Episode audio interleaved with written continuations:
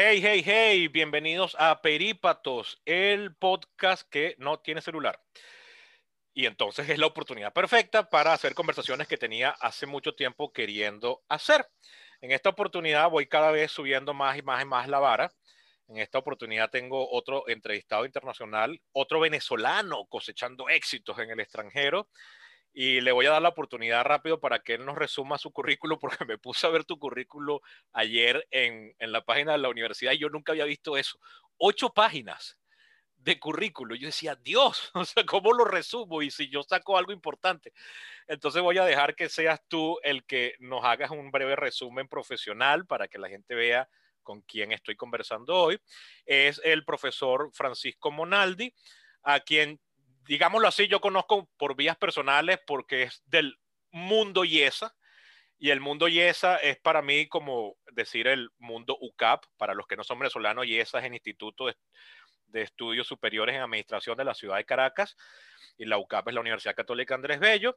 Eh, yo soy hijo de profesores y bueno, mis padres fueron mi, papá en particular fue profesor en estas dos casas de estudio y entonces para mí entrar a esas a esas instituciones era como entrar a la casa de un familiar, pues era como los hijos de alguien que tiene un abasto, era como entrar al abasto. Entonces para mí todo lo que yo conecto por esta vía, eh, y aquí voy a cerrar la parte anecdótica, es como si los conociera de la casa, pues son como parientes de alguna forma. Sin más preámbulos, hoy tenemos al profesor Francisco Monalde. Francisco, eh, rapidito, ¿quién eres tú? ¿Cuáles son tus credenciales?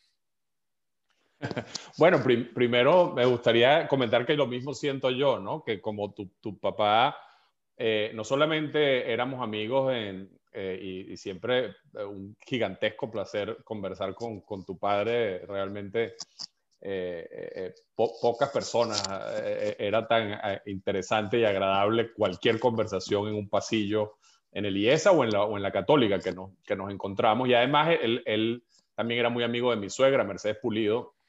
Entonces, eh, de vez en cuando nos encontrábamos también en, en, la casa de ella y alguna vez tú estuviste por allá y, y en, en, en algunas otras reuniones eh, eh, con tu padre nos encontramos también. Así que bueno, y por supuesto estaba orgullosísimo de, de, su hijo y, y, bueno, me siento viejísimo hablando así como, como si fuera él, pero en todo caso, este, eh, sí, sí, sí me siento muy, muy cercano a, como tú dices, como si fuera de la casa. Bueno, fíjate, yo, yo soy justamente ucavista de la, de la Escuela de Economía de la Católica y, y allí, eh, la verdad, me involucré muchísimo. Este, aunque yo no, no vengo de un colegio religioso, me, me hice muy amigo de los jesuitas en la Católica, eh, de Ugalde, de, de Arturo Sosa y de tantos otros. Eh, y, digamos que me involucré muchísimo en la universidad. Después di clase 10 años en la escuela de economía. Después me, fui a hacer un doctor, primero una maestría en, la Universidad de Yale de, Desarrollo Económico y luego un doctorado de Economía Política en la Universidad de Stanford y regresé justamente a trabajar en la UCABA, el Instituto de Investigaciones, en ese entonces dirigido por Luis Pedro España. Y em, Luego me fui a IESA porque me ofrecieron algo súper interesante que fue crear, yo había hecho mi tesis doctoral sobre el tema petrolero, sobre la inversión extranjera en el petróleo en América Latina y entonces me ofrecieron fundar un centro de estudios de energía en el IESA y, bueno, eso lamentablemente eh, eh, este, para, se, hizo irresistible este, abandonar la UCAP, aunque seguí dando clases eh, eh, digamos, simplemente una materia eh, eh, al, final de la, de la, carrera de economía. Y luego, este, de, de, idas y venidas a Estados Unidos, porque mi conexión con Estados Unidos siguió mucho, me, me involucré en la campaña de, de, Enrique Capriles como su asesor en el tema petrolero. Y eso estamos hablando del 2012, por supuesto. Y entonces eh, bueno, ahí eso empezó a ser complicado por las razones que te imaginas con, con la, relación entre el IESA y el, y el gobierno, etcétera. Y justo eh, como milagrosamente eh, se me apareció una oportunidad realmente que me cambió en algunos sentidos la vida, que es que me, la Universidad de Harvard me ofreció una posición de profesor visitante que se llama el Robert F. Kennedy Visiting Professor, y, bueno, me fui por lo que se suponía que era un año y desde entonces no he regresado a Venezuela, sino de visita. Eh, Este, porque después me, me, pasé tres años en, en, en, la Kennedy School en, en Harvard y luego eh, me ofrecieron crear aquí en la universidad, estoy en Houston, en la Universidad de Rice, que es una universidad relativamente pequeña, pero tiene un, un think tank, un instituto de investigaciones que, que, lo fundó James Baker, el que fue secretario del Tesoro y eh, secretario de Estado de Estados Unidos, y, allí hay, como es Houston, el tema energía, por supuesto, es el tema más importante.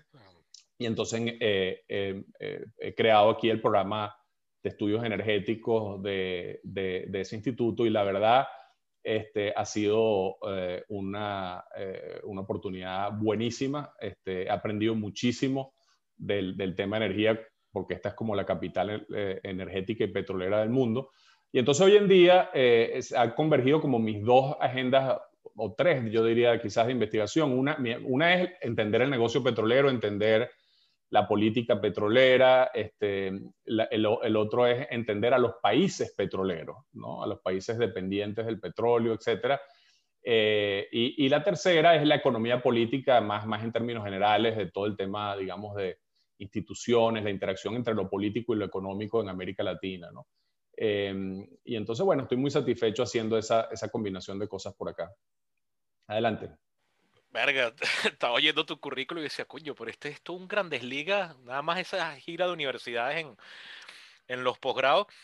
Y después, el, el, yo recuerdo ahorita cuando hacías la reseña eh, biográfica primero, que llegamos a coincidir no solo personal en casa de Mercedes, que también fue como una, como casi como una tía para mí, porque era amiguísima de mi papá, y justamente yo nací cuando mi papá era el asesor personal de Mercedes Pulidos en el Ministerio, del, Ministerio de Estado para la Mujer en el gobierno de Luis Herrera, entre el 79 y el 84. Y sino que como yo siempre le decía y le decía a José Rafael Briceño en el capítulo en que conversé con él, que mi primer Nintendo me lo trajo José por encargo de, el hijo de Mercedes te va a traer tu Nintendo, me acuerdo. Pero, pero después también saliéndonos de, las de las respectivas familias. Ya cuando yo comencé a dar clases en la UCAP, coincidí contigo. Me acuerdo que coincidimos en un foro una vez sobre el análisis de los resultados electorales. Eh, tú fuiste a hablar, creo que, creo que tú proponías volver al, al sistema proporcional y yo venía a hacer como supuestamente la, la respuesta a eso, pero como lo organizaron los alumnos, lo organizaron muy mal, al final a mí me quedaron como cinco minutos para hablar y todo el mundo tenía que ir a su respectiva clase. Y también creo que coincidimos unas veces en, el, en la Conrad Adenauer. Sí, eh, así es. En una reunión. Michael Coppets. Ajá, exacto, ahí en la Conrad. Y bien, ahorita cuando te estaba oyendo, cuando hablabas de los países petroleros y, tu área de interés eh, por, eh, o sea, cómo se ha convertido en una de tus áreas de interés, estaba acordándome de un colega politólogo que está ahorita en, Bogotá, en la Universidad de los Andes, llamado Víctor Mijares. Claro. Eh, él es, eh, él se graduó antes que yo, pero somos de la misma edad porque yo entré a estudiar politología tarde, porque yo primero estaba estudiando biología. Y él tiene también esa línea de interés de la política de los países petroleros. Entonces, cuando te oía, me acordaba de, que él tiene incluso papers escritos sobre eso, pero estaba pensando que hay que hilar muy fino, porque si bien cuando uno piensa en países petroleros, por supuesto, primero los países del Medio Oriente son como el, modelo prototípico y la Venezuela, ya a la Venezuela chavista, que ha durado la mitad de lo que duró la Venezuela democrática, bueno, hay que meterla en ese saco de gobiernos que se vuelven autoritarios y tal, pero también tú tienes países petroleros con una dinámica muy diferente, entonces, pensaba mientras te oía, ¿será que no los podemos clasificar de petroleros? O sea, ¿cuál es la, cuál es la etiqueta para meter a alguien en el paquete de petrolero? ¿Que, que tengan una buena producción petrolera o que sea su único bien? Porque Canadá, Noruega y por supuesto Estados Unidos son grandes países productores de petróleo. Estados Unidos no es el gran exportador porque lo consume todos ellos mismos, pero son el primer país productor del mundo. Y no pueden meterse en el saco de los países del Medio Oriente, Venezuela o México o Rusia. Digamos, estos países donde la herramienta petrolera provee de unas herramientas para, para que el autoritarismo sea relativamente fácil y de bajo costo. Entonces, eh, ¿cuál es, qué categoría utilizas tú ahí si es que utilizas alguna o ¿Cómo haces para lidiar con ese problema de que tienes países muy liberales, muy democráticos, muy constitucionales, metidos en el mismo saco de países petroleros junto con otros que no lo son? Sí, bueno, tú has dado en, el clavo cuando dices, o sea, una cosa que queda clara es que tener petróleo, tener abundancia de petróleo, no en sí mismo no tiene ninguno de esos efectos negativos que uno está acostumbrado a, hablar del petroestado, ¿no? El, problema, eh, o sea, que la abundancia, eh, para ponértelo así, Estados Unidos es más abundante en petróleo. Si tú analizas, por ejemplo, las reservas de Estados Unidos o la producción de Estados Unidos por habitante, tiene más petróleo que Nigeria, ¿no? Pero nadie habla de Estados Unidos, como tú dices, como un petroestado. En cambio, Nigeria sí. Pero, ¿cuál es la diferencia? Bueno, la diferencia es la dependencia, no la abundancia, sino la dependencia. Es decir, Estados Unidos, el sector petrolero es fiscalmente casi irrelevante para el fisco americano, a pesar de que si tú analizas el número, es un montón de plata. Claro, este, porque... porque aunque ellos cobran unos impuestos más bajos, es mucha plata porque aunque el, petróleo en, el, en, los oh, terrenos privados en Estados Unidos es propiedad del, propietario de la superficie, eh, buena parte del petróleo de Estados Unidos se produce o en tierras federales o en, o en, eh, o en eh, agua.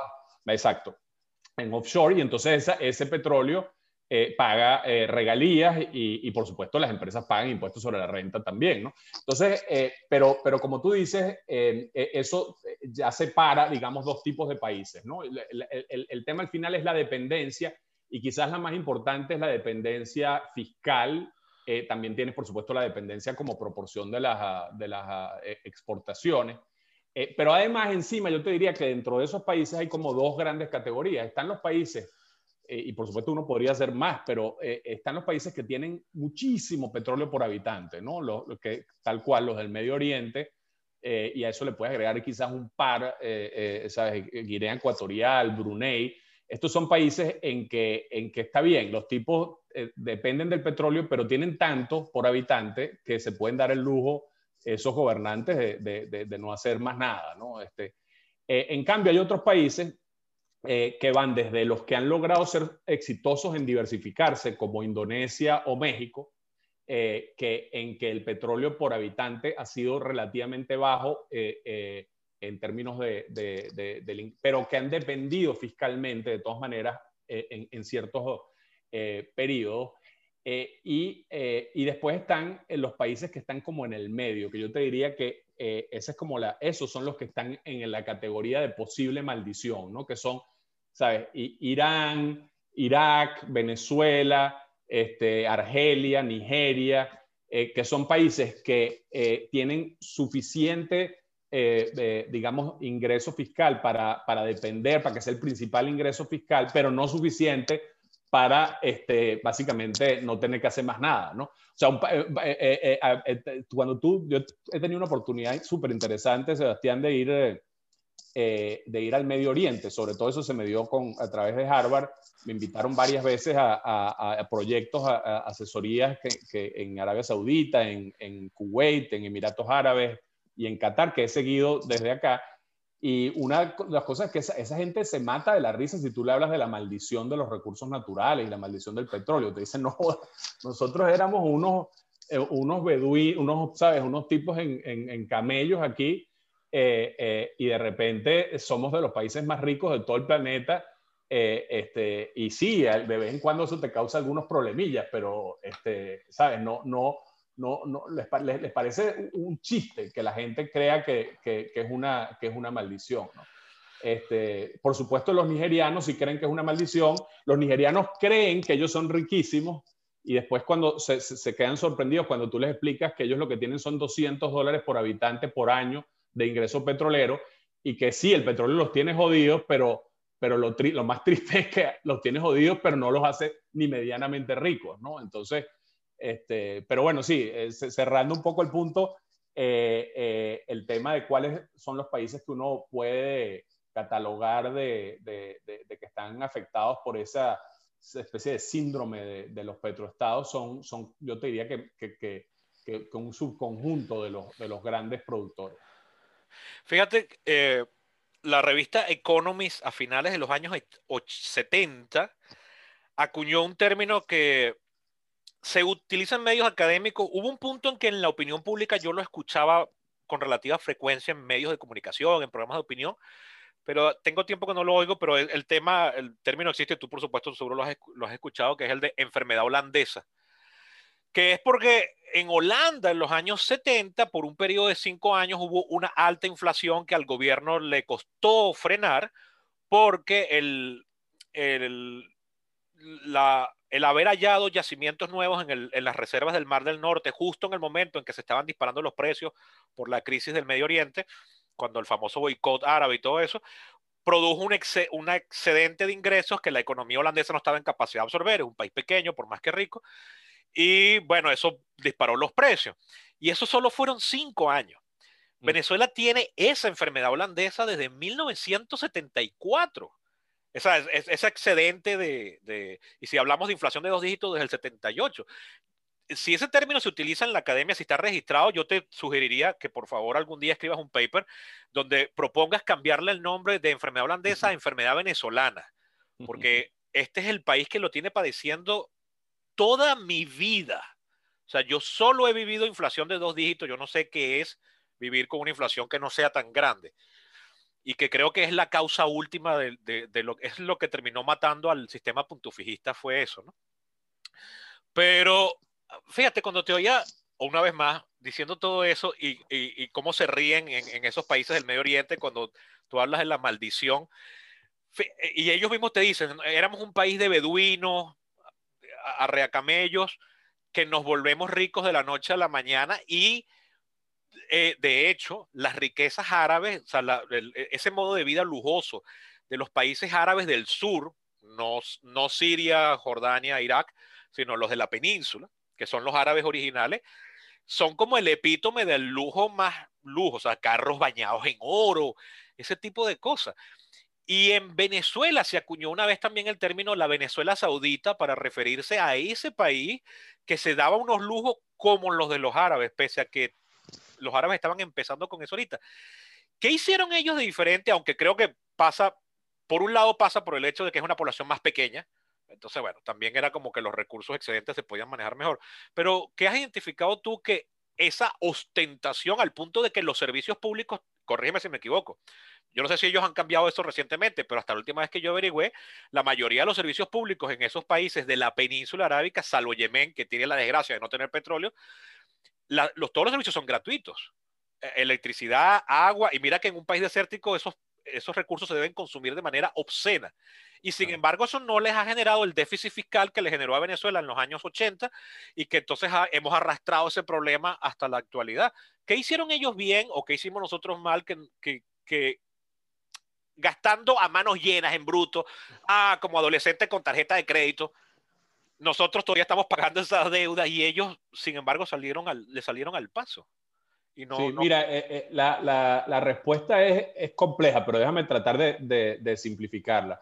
O sea, el primer dato es ese que te decía. Si tú analizas simplemente el número de barriles por habitante producido en esos países, es muchísimo más alto que Venezuela. Es otro, otro orden de magnitud. El único país que en población eh, se acerca a Venezuela, que es Arabia Saudita, ¿no? que casi está llegando a una población similar a Venezuela, pero por cierto, de la cual casi un tercio son no ciudadanos, ¿no? Entonces son una gente que ellos la, la usan como variable de ajuste, ¿no? La, la, la importan y, y la, devuelven a Pakistán y a Bangladesh y a Filipinas, etcétera, etcétera, ¿no?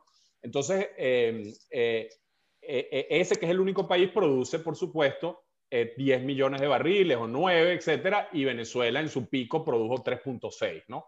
Entonces, este, eso te da eh, una, una, una, primera idea. Y como te digo, al final lo relevante ni siquiera es la población total, sino los ciudadanos, porque, como te digo, los otros se los devuelven, si, si, la situación económica no está bien, los devuelven para su casa. Eso tiene un contrato y no son, eh, eh, no, digamos, no son recipientes de, de, de, tampoco de toda esa eso que tú estás describiendo ahorita. Efectivamente, en la mayoría de esos países, eh, históricamente era casi todo gratis. Agua, electricidad, la gasolina era muy barata, eh, el diésel, eh, todos los servicios públicos, la educación, este, no solo la, la educación, digamos, primaria y secundaria, sino también la, educación universitaria, que tú dirás, bueno, Venezuela también, pero, pero la diferencia es que esto estamos hablando de gente becada full time, o sea, este, eh, realmente increíble y prácticamente una garantía de empleo en el Estado, ¿no? Para, para sobre todo para los hombres, eh, no, no, no, así para las mujeres, recientemente algunas mujeres, pero eh, eh, una garantía de que básicamente no solamente el Estado te, te, cuidaba desde que, te, desde que digamos, nacías, salud gratis, todo eso, sino que además, después de que salí de la universidad, te empleaba el Estado. Para darte una idea, en esos, en esos países casi el 90% del, del, sector privado es de no ciudadanos. O sea, son, trabajan no ciudadanos. se ha incrementado un poco en, los últimos años, pero fundamentalmente los árabes no trabajan en, el sector privado. ¿Y qué porcentaje del PIB es el sector privado con respecto al público? Eh, oye, ahorita eh, no, no, no, me acuerdo la cifra exacta, pero el, el sector privado es relativamente grande. Este, lo, lo, que pasa es que todos los ejecutivos que trabajan, desde, perdón, desde los ejecutivos hasta los empleados, digamos, obreros, etcétera, eh, son extranjeros, ¿no? Eh, pero no, no, te sé decir qué proporción del PIB es menor que en Venezuela, la, proporción del PIB privado es menor que en Venezuela porque el, el, sector petrolero como actividad, no solo como ingreso fiscal, sino como actividad es mucho más importante sobre el, sobre el tamaño de la economía, pero el sector privado es muy grande.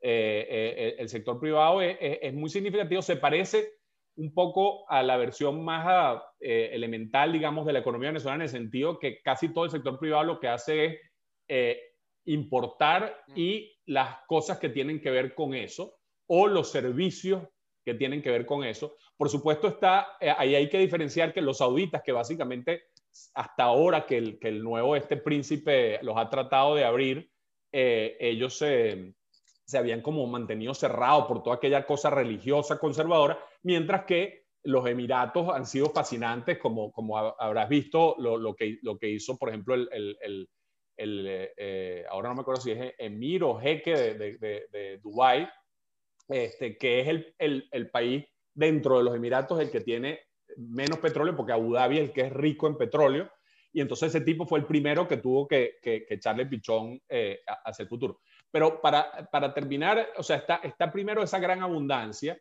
eh, y está este, este modelo realmente insólito que ellos han podido sostener, eh, que en Venezuela nunca, o sea, nunca hubiéramos podido sostener. Para darte una idea, Venezuela, en su pico de producción por habitante, no así de ingreso, porque por supuesto es precio por cantidad, pero cantidad por habitante es con Pérez Jiménez. O sea, Venezuela desde Pérez Jiménez ha, ha, ha, venido palo abajo en términos de su producción por habitante, porque la población creció mucho y la, la producción eh, primero eh, no creció tan rápido, luego a partir del año 71 colapsó y después con la apertura, etcétera, volvió a subir, pero nunca eh, le, siguió el paso al incremento de la población que, que hasta hace poco, bueno, era, brutal en Venezuela.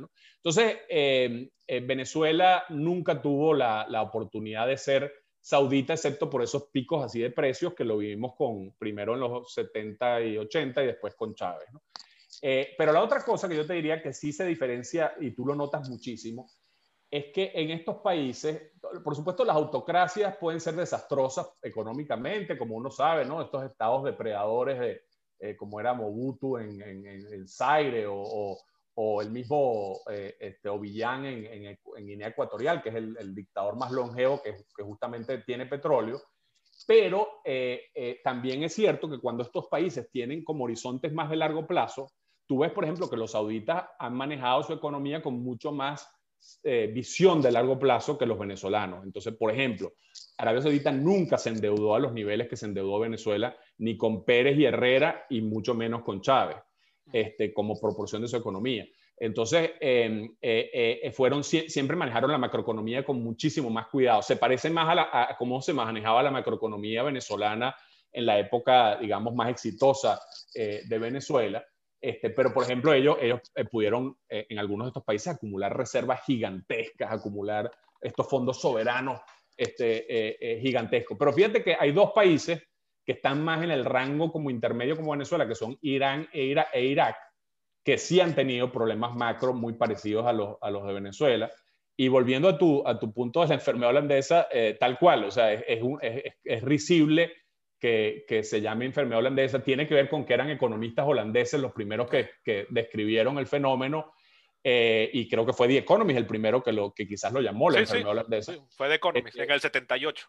Eh, pero, pero efectivamente ellos lo que hicieron fue eh, eh, descubrir gas natural en el Mar del Norte y les apreció el tipo de cambio y la economía, una de las economías más abiertas del planeta, que es, ahora no sé cómo llamarlo, porque ellos dijeron que no, no los podemos llamar Holanda, ¿no? Entonces son eh, este, Países, Bajos. bajos.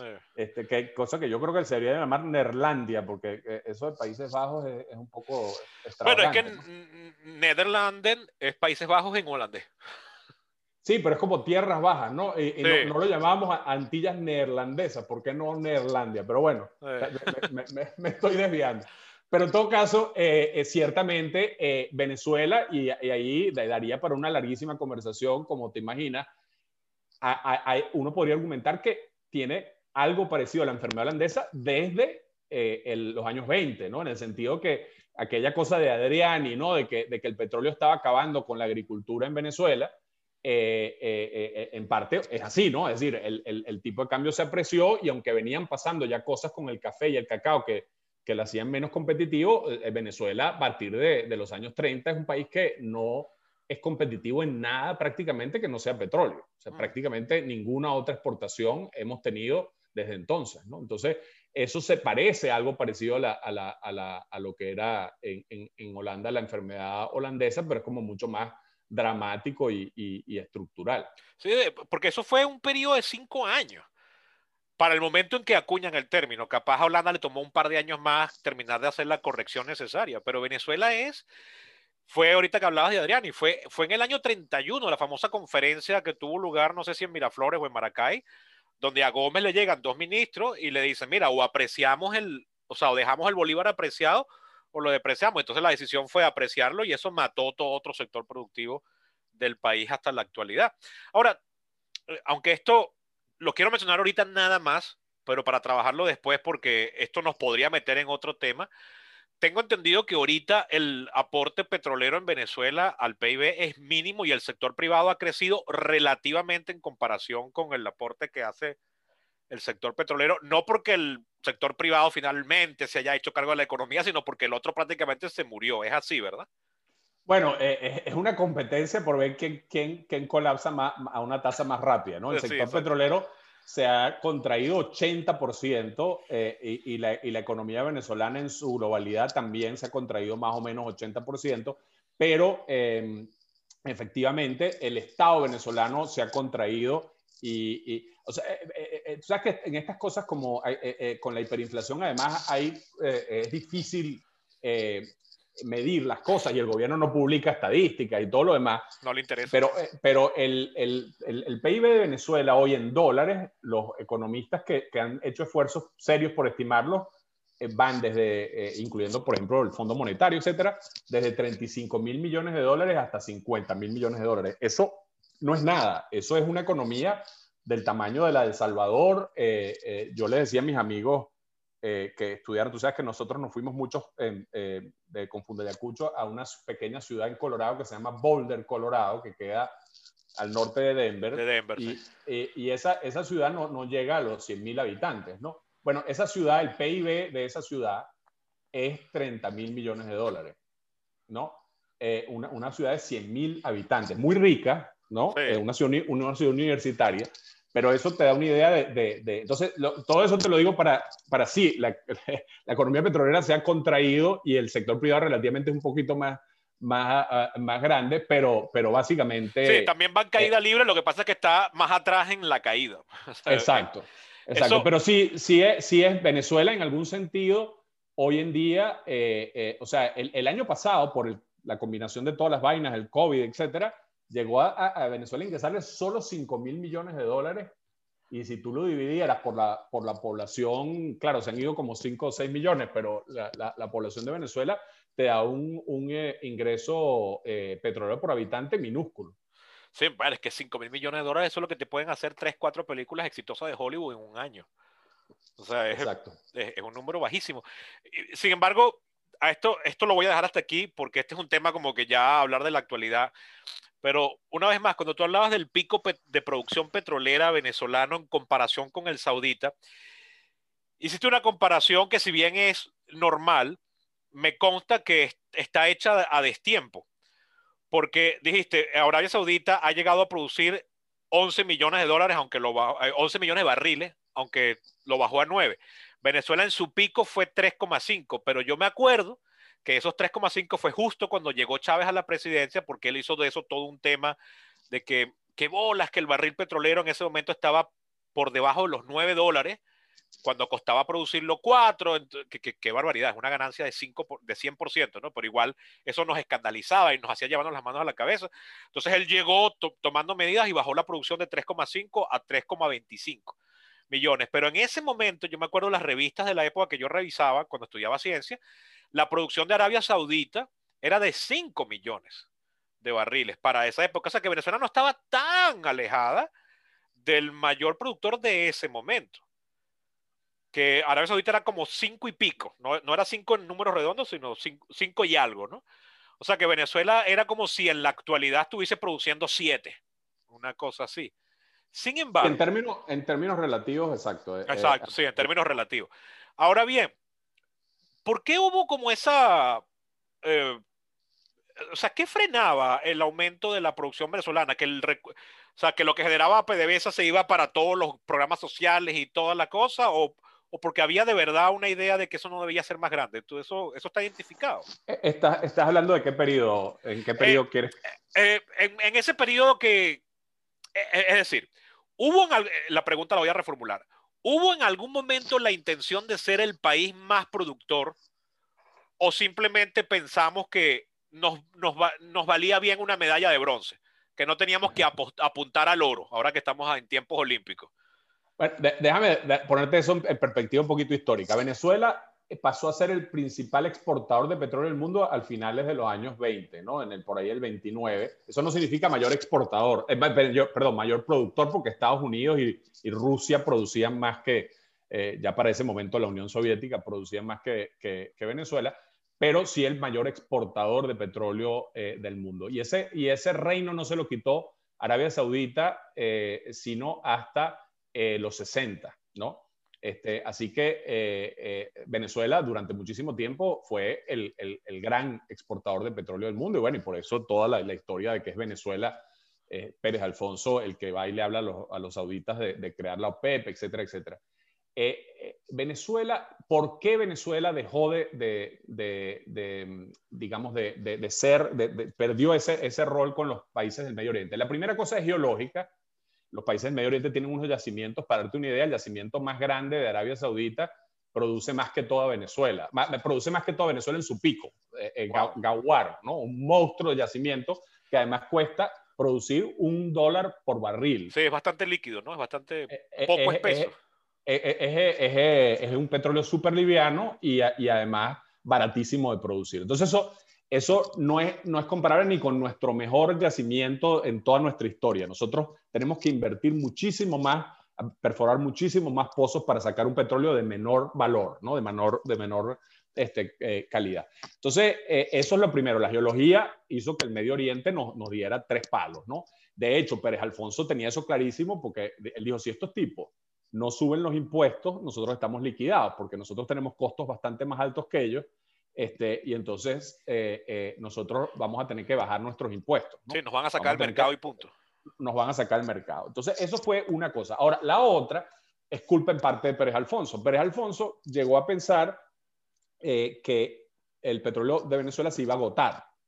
y, y, eso lo transformó en una profecía autocumplida, porque básicamente él no dejó que se renovaran las concesiones, eh, trató de subir, ¿sabes?, los impuestos, etc. Y a pesar de que Betancourt en, Venezuela Política y Petróleo y en, su, y en su pensamiento pensaba que él no iba a nacionalizar la industria petrolera, sino que su modelo era más bien subir la participación fiscal eh, en, eh, en, el negocio petrolero, eventualmente eso mató de alguna forma la gallina de los huevos de oro. Y Venezuela llegó a producir, Sebastián, 3.7 millones de barriles, que es el pico histórico, histórico, histórico, en el año 71 y la producción colapsa como una piedra eh, del 71 a el, em, básicamente, ah, ahora tendría que ver la gráfica, pero eh, a, finales de los 70, después con la nacionalización hay una medio recuperación, pero después vuelve a caer ahí sí por cuotas del OPEP. Pero la, la, caída de los 70 es toda por falta de inversión de las empresas durante los años 60 y porque se agotaron los yacimientos que ya ellas habían eh, desarrollado. Sí, creo que hay un segundo, corrígeme si me equivoco, hay un segundo impulso en los 80 cuando descubren los yacimientos en Oriente, ¿no? Monagas. Eh. Exacto, eh, parte del norte de Monagas se empieza a, desarrollar con, ya con PDVSA. Eh, eh, al principio no los pueden sacar todo el provecho porque estábamos con las cuotas de la OPEP y aunque Venezuela hacía trampita, todos, varios hacían trampa, pero no era trampa, o sea, no era que te ibas a lanzar a, subir la, producción.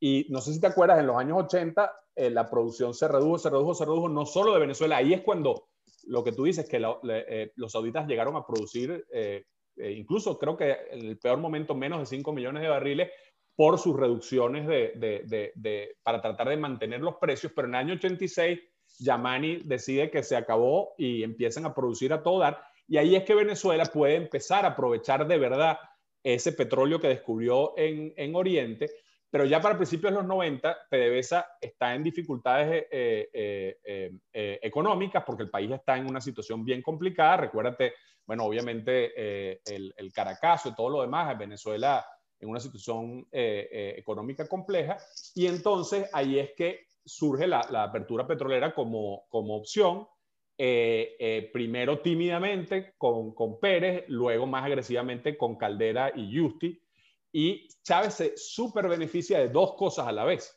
de, de la apertura petrolera que se firmó y se empezó a ejecutar toda con Caldera, o, o alguito con Pérez, pero todo con Caldera, pero se terminaron los proyectos todos con Chávez. Entonces, Chávez recibió 1.1 millón de barriles de nueva capacidad de producción, que si no hubiera habido apertura petrolera, la producción de Venezuela hubiera estado en caída libre para el momento de Chávez. Y además de eso, por supuesto, la subida brutal del, del, petróleo. Entonces, eh, ahora, ¿por qué Chávez no llega a producir 6 millones de barriles? Venezuela, con el boom de precios que hubo entre el 2003 y el 2014, ha debido, ha podido, vamos a decirlo así, subir la producción brutalmente. Tú ves todos los países de la OPEP en, general subieron y de hecho países en el mundo que durante ese periodo cayera la producción son poquísimos. Son, por ejemplo, países que tuvieron un tema geológico como los del Mar del Norte, ¿no? la, Gran Bretaña, ¿no? Pero en general todos subieron la producción aprovechando los precios altos. Y lo que pasa es que Chávez privilegió eh, joder a los que ya estaban dentro de Venezuela, es decir, subirle los impuestos brutalmente a la faja, eh, eh, sacarle todos los reales a PDVSA, encima endeudar. Tú sabes que Chávez, Chávez llegó cuando él tomó control de la PDVSA después del, del paro, PDVSA incluso pagó deuda porque Chávez no quería rendirle a la SEC, ¿sabes? no quería tener que reportar la información a la, a la, Security and Exchange Commission y, la deuda de PDVSA era 3 mil millones de dólares, ¿no?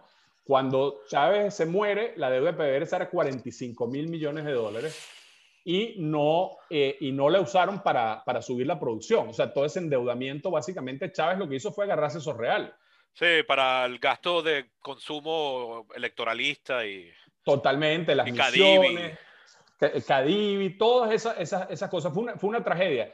De hecho, yo te diría que, que eh, eh, eso es lo impactante. Tú, el, el, no sé cómo se dice en español el contrafactual, el contrafactual o contrafáctico, ¿no? La, la, lo que hubiera podido pasar, ¿no? Contra, este, contrafactuales. Eh, este, pero bueno, vamos a llamarlo el, el, contrafactual. El contrafactual es que Venezuela ha debido producir, imagínate por un momento, un presidente, no, no te estoy hablando del más neoliberal o pro petróleo, pero un presidente eh, relativamente normal, tú deberías haber tenido eh, eh, una Venezuela produciendo al menos 4 millones de barriles y eso hubieran seguido todos los proyectos de la faja expandiéndose, hubiera, Venezuela hubiera aprovechado esa, eso como lo aprovecharon todos los demás países, no, no fue algo muy especial, los demás países que tenían petróleo aprovecharon la oportunidad. Chávez lamentablemente mató a la gallina de los huevos de oro en pleno, eh, en pleno boom. De hecho, yo te diría, Sebastián, que mi, teoría de por qué el chavismo fue posible en términos del... ¿Cómo, ¿Cómo tú le explicas a alguien que un país tenga una caída de 80% de su Producto Interno Bruto sin una guerra civil, sin... sin ¿no? Este, y sobre todo, porque la gente te dice, no, es que cayó el precio del petróleo. No, no.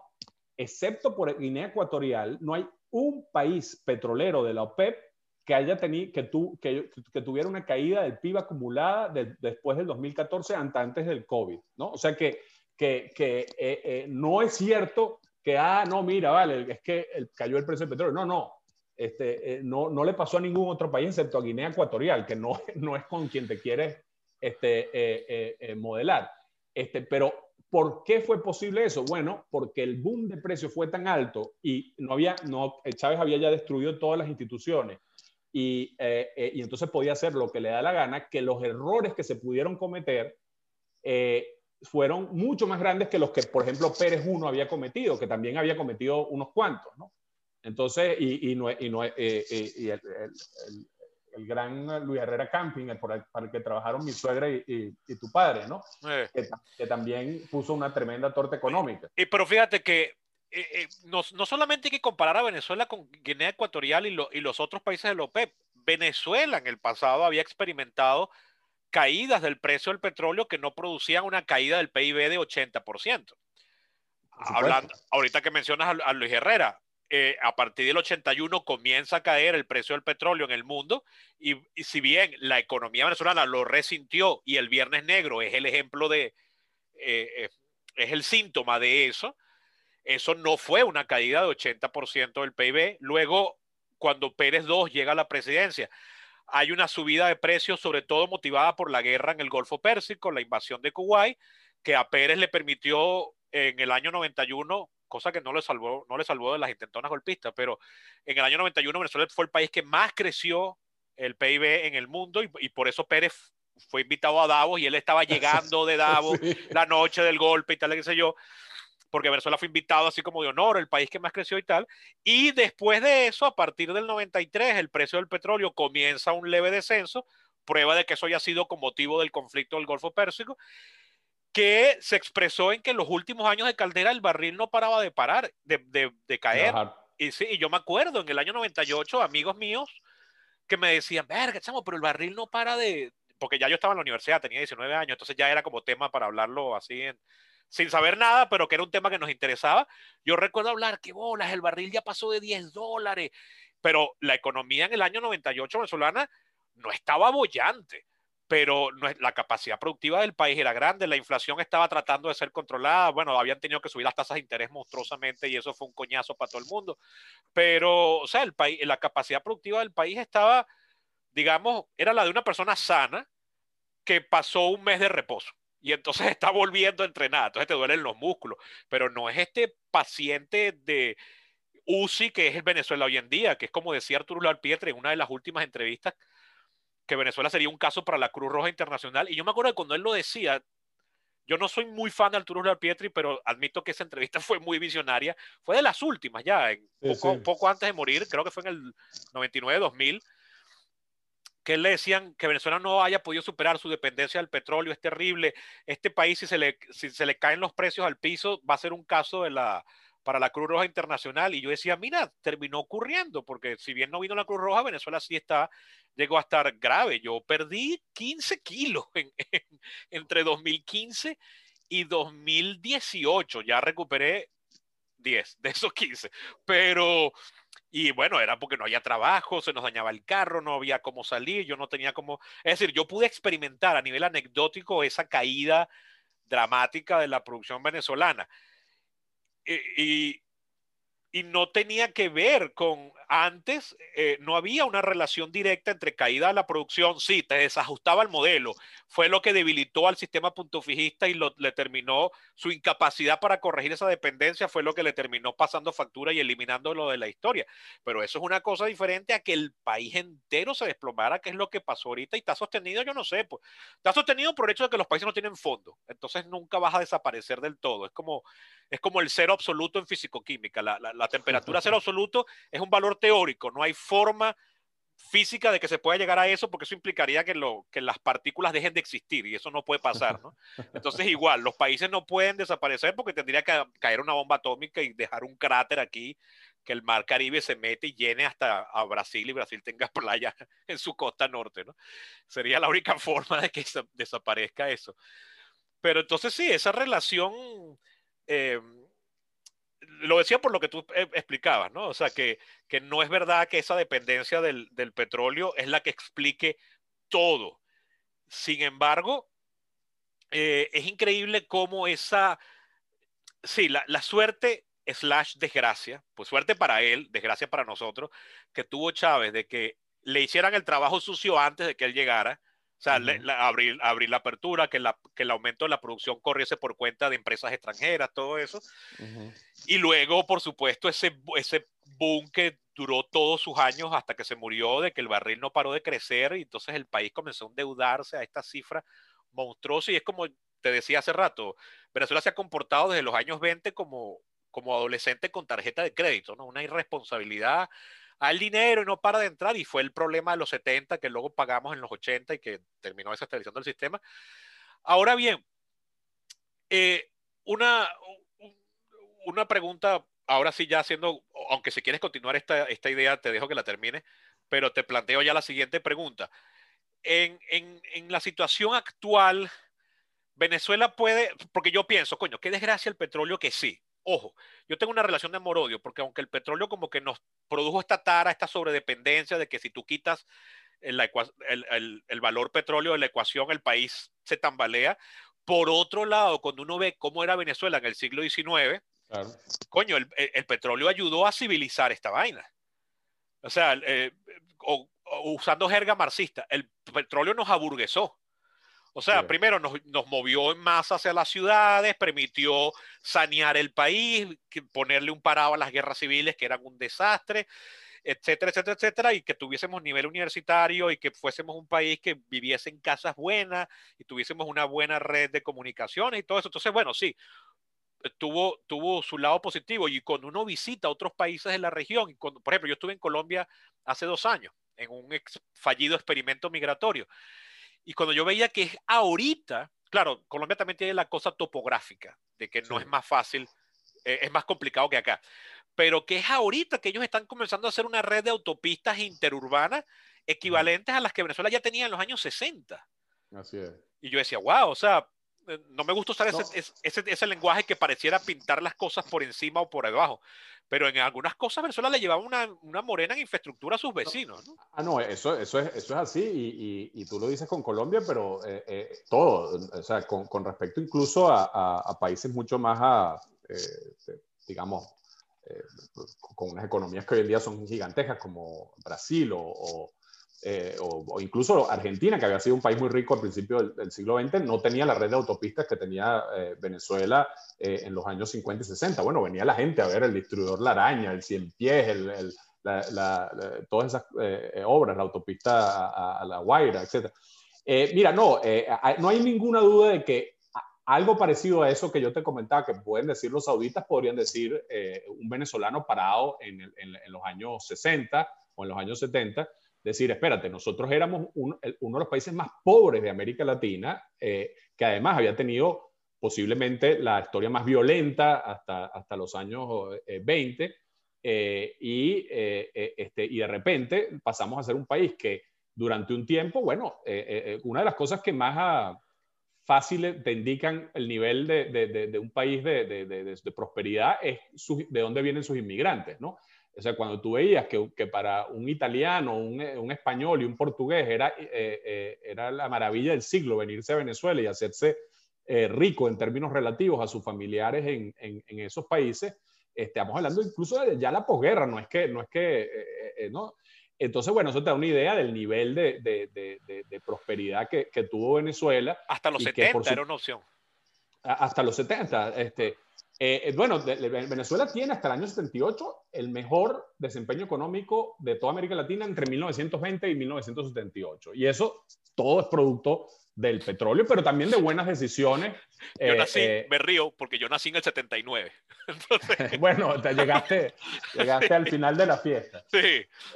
pero, pero fíjate, ahora, tu, tu, punto es totalmente válido de que, de que exactamente Venezuela no experimentó esta locura, este desastre en, las cosas anteriores. Pero dicho esto, tristemente Venezuela tuvo el peor desempeño después de Nicaragua entre 1978 y 1998. O sea que Hugo Chávez al final eh, eh, es en buena parte producto de ese, eh, ese deterioro, digamos. De, porque además, una cosa, Sebastián, que ustedes los sociólogos, tú eres sociólogo. No, politólogo. Politólogo, pero soy, soy sociólogo honoris causa porque soy hijo de dos. está bien, está bien, está bien, está bien.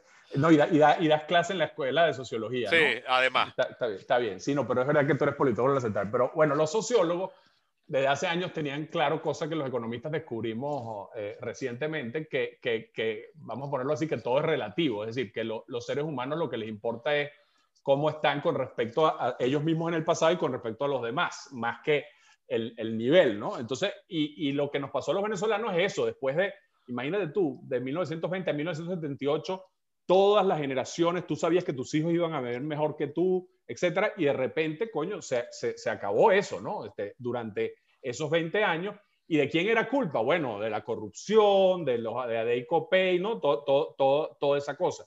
Ahora, lo que es realmente impresionante de Venezuela es que venga otro boom, ¿no? Como le cayó a Chávez, y en vez de, porque te digo, yo he estudiado lo que hicieron los otros países y los sauditas aprendieron de los 70 los, ecuatorianos, eh, o sea, los, Rafael Correa. Los eh, eh, bolivianos, los bolivianos. Los bolivianos, Evo Morales. La, la, la, Bolivia post Evo Morales es mucho mejor y más capitalista que la Bolivia pre Evo Morales.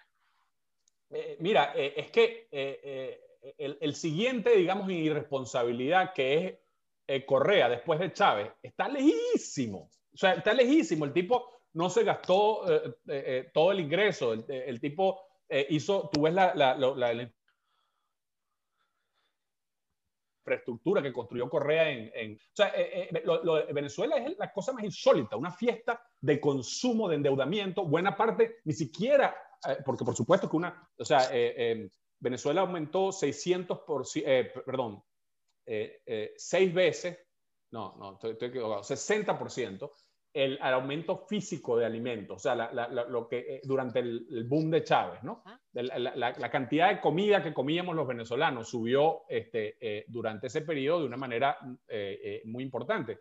Pero, a diferencia de esos otros países, Venezuela no invirtió, no desarrolló ninguna capacidad productiva, lo contrario, la, destruyó en, en, el, en, el, camino, ¿no? Entonces, sí es realmente un caso increíble. Y te digo, uno, una, es muy triste, pero yo he tenido una, una, una pequeña, eh, eh, eh, digamos, actividad de consultoría, etcétera, en la, en la, vida en los últimos 10 años, que es ya explicarle en Kuwait, en, en, Arabia Saudita, en Guyana, en, en, Ecuador, qué carrizo pasó en Venezuela.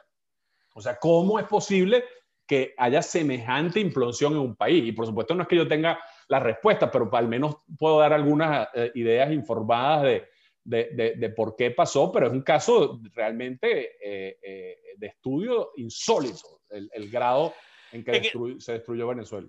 Pensaba ahorita mientras estudiaba en, el, en el, eh, cómo se desaprovechó el boom de 11 años que tuvo Chávez y se destruyó el aparato productivo nacional, pero creo que ahí, sin, sin caer ni lejanamente en una mentalidad que odio, que es la conspiranoica, pero en el caso de Chávez sí era evidente que destruir la capacidad productiva de todo un sector social pasaba por un accionar político que para él era necesario.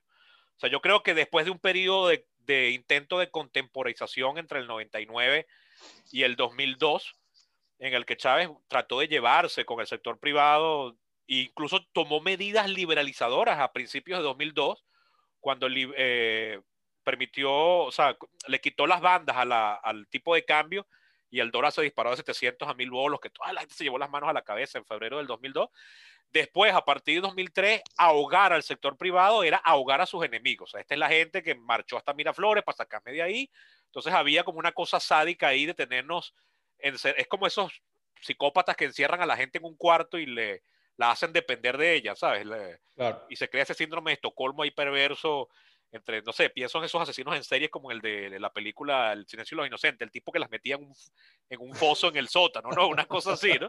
Entonces tú, tú vas a depender de mí y solo yo te paso agua y háblame bonito, ese tipo de cosas, ¿no? Pero en el caso de Chávez uno podría explicarlo con, con, bueno, era un accionar político determinado que en la cabeza de él y su, y su pandilla su sobrevivencia política pasaba por debilitar económicamente al contrario, o sea, era asfixiarlo, era como cuando te pones un yeso y, la, y después de que te quitas el yeso ves que el brazo te, está raquítico, ¿no? O sea, no, lo tienes muy debilitado. Pero sospecho que en Venezuela siempre ha habido cierto resquemor con el sector privado, porque recuerdo una entrevista que le hizo Marcel Granier al tristemente desaparecido Adrúbal Batista, otro, otro de estos amigos de IESA, eh, allá por el año 94, cuando Adrúbal Batista fue, y en palabras de mi papá, incoherentemente, porque él no sabía qué hacía Adrúbal ahí, así lo decía él, cuando eh, por seis meses eh, Adrúbal fue ministro de, Caldera. Sí, de, de planificación de, largo plazo. No, no fue Cordiplan, era eh, eh, Enzo el Búfalo era el plan. Era rarísimo, era ministro sin cartera ah, de, de, la economía para el largo plazo, una, una cosa... Era, así como, era como para proponer reformas que no sean para salir de la crisis ahorita, y él duró seis meses en esa vaina. Así pero cuando él salió de ahí, él salió con una carta pública de esas solemnes, como hablaba él, que por supuesto solo le hizo ruido a dos o tres personas que entendían lo que estaba escrito ahí, pero a más nadie, eso no causó ningún resquemor político y Caldera habrá dicho, me, o sea, se fue y ya está, ¿no? Pero entre a los que esa carta le hizo ojito fue a Marcel Granier. Y eso me lo dice, eso me lo decía el mismo Adrúbal, por cierto, lo hablamos en el velorio de tu suegra Mercedes, que en paz descanse, la querida amiga Mercedes. Él me decía, no, yo escribí esa carta y a los pocos que eso les hizo, les, les produjo interés fue Marcel Granier y me invitó. Esa entrevista está en YouTube, es del año 94. Y él dice ahí, porque ya Caldera se estaba planteando lo que finalmente hizo a partir del 96-97, que es abrir el sector petrolero, algo que Pérez no se había atrevido a hacer en la misma magnitud que hizo Caldera. De hecho, a Pérez eso le parecía terrible. Yo creo que por, en parte como él era el, héroe de la nacionalización, él no quería verse como el héroe de la o el, el, villano de la privatización. Pero bueno, la cosa es que eh, Asdrúbal dice ahí que en Venezuela siempre se había hablado profundamente, aunque nunca se tocaba hasta ese momento con seriedad, el tema de abrir el sector privado a la participación privada. Pero él, agrega algo ahí interesante y te lo quiero preguntar, no solo por lo que venimos hablando, sino por lo que mencionaste en tus líneas de intereses cuando te presentaste, que él dice que sin embargo, cuando uno analiza los discursos, tanto los que se decían en el Congreso como los artículos de prensa y tal, siempre era participación privada extranjera. Había cierta, vamos a llamarlo suspicacia para no darle mayor magnitud del que quizás tuvo, pero había cierta suspicacia, resquemor, celo para con la participación privada nacional. Y entonces eso se traducía en algo que a mí me parece trágico y que y me parece que es una enfermedad latinoamericana que en la actualidad está peor que nunca, que es que entonces los capitales se van porque como aquí no puedo invertirlos en nada, entonces la gente lo que hace es comprarse apartamentos en Miami y mandar a los hijos a estudiar para afuera pagándolo desde aquí. Y entonces ese dinero nunca se invierte, entonces tenemos esta fuga de capitales que es como si fuésemos un hemofílico, pero de, dinero que se produce aquí y nunca se invierte aquí. Esa, eh, eh, esa participación privada, incluso la gran participación, la gran apertura de Caldera en el 97, que fue anunciada con bombo y platillos y yo recuerdo escucharla por radio, porque me agarró un día en la ducha y me quedé oyéndola por hora, era en, esa de la faja de petróleo, era pura inversión extranjera. ¿Por qué el capital nacional no, no es decir, había formalmente un, un resquemor, no, mira, a los privados venezolanos no, o también a los venezolanos no les interesaba. ¿Tú has podido identificar ahí qué, qué había en ese caso? Mira, eso, eso es bien interesante y, yo lo separaría eh, un poquito diferente en el propio sector petrolero y, más en general en la, en la economía, ¿no? Eh, eh, yo te diría, una, yo creo que hay un tema de economía política y por cierto, yo, gran, gran amigo de Asdrúbal, a quien lo apreció, aprecié muchísimo y, intelectualmente siempre fue una persona que, que, de la que aprendí muchísimo. Eh, pero teníamos una formación súper diferente, ¿no? Él, él, eh, yo me formé en esta eh, nueva economía política de, de, anglosajona de Estados Unidos y él venía, él era una persona muy formada en los, en, en, los clásicos, ¿no? En, en David Ricardo. de, de, Keynes para atrás. sí, bueno, de, hecho él me decía que, que, prácticamente nada que se había hecho en el siglo XX servía para nada. Sí, sí. él era muy, sus, conferencias era citar a Aristóteles y, e, e, e, Exacto. Exacto. Bueno, no, te, exagero que yo le, le, le regalé libros a, a que no leyó porque él no tenía nada que aprender de, no tenía nada que aprender de, de autores modernos norteamericanos, así tal cual, ¿no?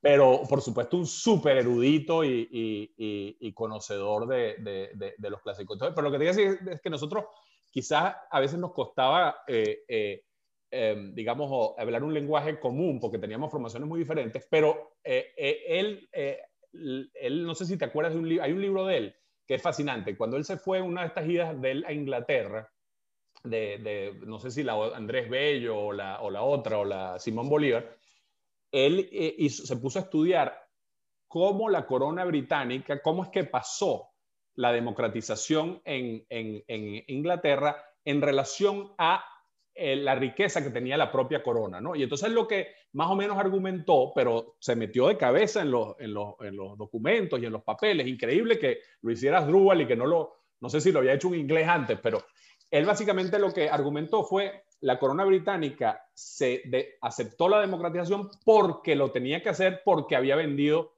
todas las tierras, porque, porque el, rey dejó de, empezó a necesitar a la, burguesía, vamos a ponerlo eh, eh, eh, así. Entonces, tu punto es, yo creo que es muy válido. Es decir, imagínate qué sabroso sería, como un poco son los sauditas o, otros, vivir en una sociedad en que tú tienes todo el ingreso, tu gobernante, que viene de, de la renta petrolera, y entonces tú con eso puedes eh, tener a un sector privado totalmente dependiente de ti y que no tiene ninguna autonomía ni ninguna capacidad de exigirte o de influirte autónomamente, como eh, ocurre en otras sociedades democráticas que tienen, eh, digamos, muy diversificadas y que tú no puedes...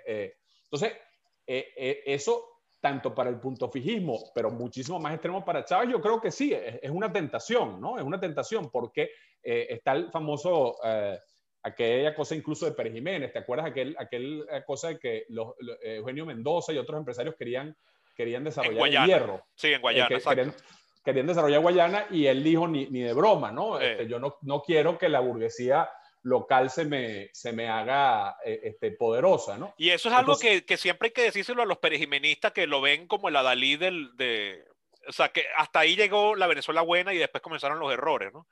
Y yo, y, eh, yo siempre. Las son insólitas. Sí, las pocas veces que me, me, tomo la molestia de comenzar a contestar, les digo, sí, ¿y por qué Guayana la fue una inversión del Estado y no dejó que fuese el sector privado como estaba planteado originalmente? Entonces ahí. Pues, no, y oh, bueno, tú sabes que. Es que me tocaste una tecla, ya, disculpe. No, no, esa, esa, es otra que podemos conversar, pero totalmente. Pérez Jiménez, por, por, cierto, nacionalizó los teléfonos en Venezuela, cosa que nadie se, se acuerda. Pérez Jiménez tenía una mentalidad muy estatista, eh, pero fíjate que, que, interesante, pero por otro lado se entendía muy bien con las empresas internacionales petroleras y fue el que otorgó las últimas eh, concesiones importantes. Este, eh, y por supuesto, él, tenía muy claro que, desde el punto de vista geopolítico tenía eh, eh, esa ventaja de tener a las empresas inglesas y americanas de aliados y por supuesto a los gobiernos de, esos, de esos países. Pero sí, yo creo que, que, hay un tema allí en que, vamos a ponerlo así, el, fíjate Pérez 1 y Pérez 2, ¿no? Pérez 1 tiene todos los reales, puede estatizar eh, eh, todo. Se le, eh, hay un problema con la Owens, Illinois y la estatiza, este, hay aquello y tal.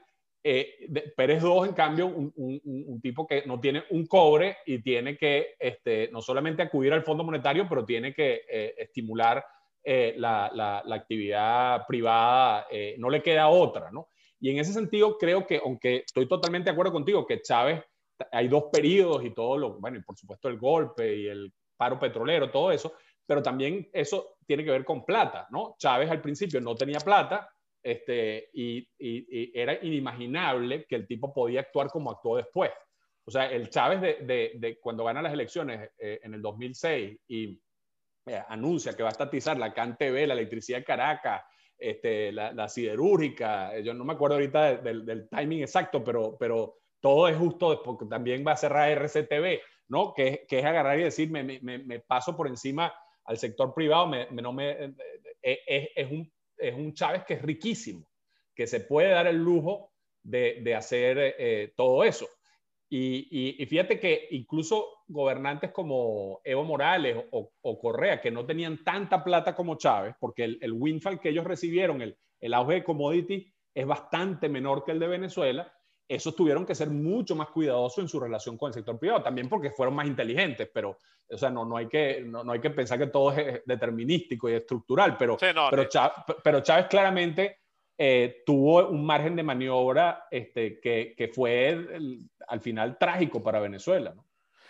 Sí, y que además yo creo que fue la duración, ¿no? Porque cuando a Chávez lo religieron, ahorita que mencionabas ese periodo del 6, el barril iba por eh, más o menos 50, 52, 54 dólares y costaba producirlo todavía de 4 a 6. Eh, llegó, hasta, llegó a 128, o sea, llegó a estar al, más del doble de esa cifra, que fue justo, eh, justo antes de la gran recesión del, del 2008, exacto. Llegó a estar, y después de ahí nunca llegó a esas cotas altas, pero sí llegó a estar en 100. O sea, que llegó a estar en el doble. de, hecho, el, el, eh, eh, tal cual, de hecho el pico promedio, porque como tú dices, llegó en el año 2008 a su pico, pero fue relativamente corta duración y después cayó. El pico, en, si lo calculas por promedio por año, es el 2012, la elección de, cuando Chávez gana. Sí, la contra Capriles. Este, déjame hacer aquí una pequeña pausa para uh, publicitaria y volvemos después de que le hable de Bocadillo Sushi.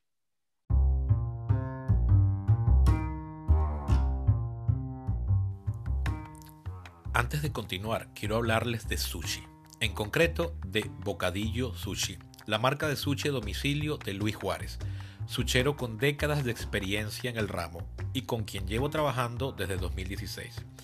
Miren, se los voy a poner así. Antes de conocer a Luis, a mí no me gustaba el sushi. Y ahora soy un fanático. Pero no se conformen con lo que les digo. Vayan a su cuenta de Instagram y vean las fotos y lean los testimonios. Si viven en Caracas, les recomiendo su bandeja de tres roles, que equivale a 30 piezas.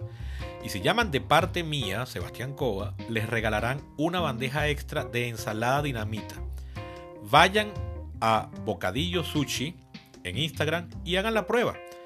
Si no viven en Caracas, no importa, porque pueden darle ese regalo a alguien que quieran y que viva aquí pagando por Cel o PayPal. Bocadillo Sushi, el mejor sushi para llevar.